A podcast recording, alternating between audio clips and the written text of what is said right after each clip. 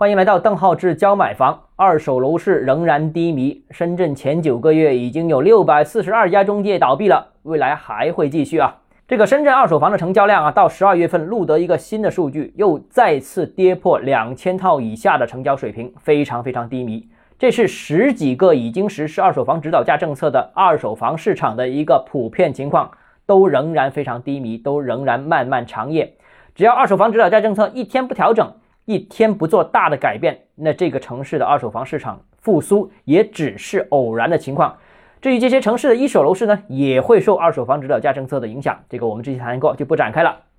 而应该是二零二一年的前九个月，深圳已经有六百四十二家中介关门，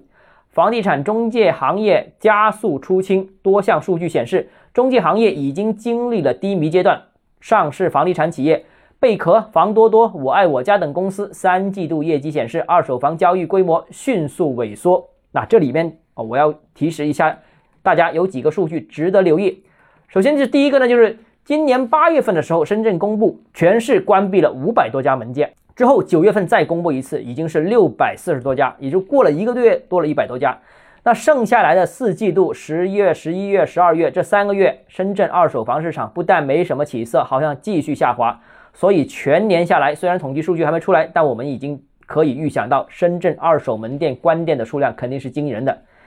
由于深圳是第一个实施二手房指导价政策的城市，所以深圳政策的走向很可能会影响后面那十几个跟进的城市，所以密切关注深圳的政策的变动啊。其次呢，整个深圳二手门店总共大概有四千家左右啊，这个在没有实施政策之前。那中介从业人员高峰期达到五万人，预计整个二零二一年深圳中介行业关店的数量会接近一千家，大约也就是有一万的从业人员会被迫离开这个行业。那从稳经济、稳就业的角度考量，那这个群体的去向也是非常值得关注的。当然，这只是深圳的数据啊，其他城市其实也有类似情况，所以应该说这轮楼市的下行，这个行业的就业情况应该是比较堪忧的。而二手市场尤其突出。再一个呢，就是二深圳的二手房市场低迷，不单因为全国普遍的楼市下行，还有刚才所说的这个二手房指导价政策造成影响。那这个政策在全国十一二个城市都普遍有实施，那这些城市暂时都没有公布相关的数据，我们也怀疑最终会不会公布啊？可能不会公布。那希望行业协会，我觉得也要摸查一下相关的情况，了解二手市场下行造成的实际影响。现在我们知道，很多二手中介现在是转做一手楼盘，但是如果没有二手市场的支撑的话，那总量还是萎缩的。那一手楼市从多方稳楼市政策推动之下呢，已经有一定程度的复苏了，不少城市的成交量呢也开始回到正常的市场水平，但二手市场仍然总体很低迷，相比一手市场。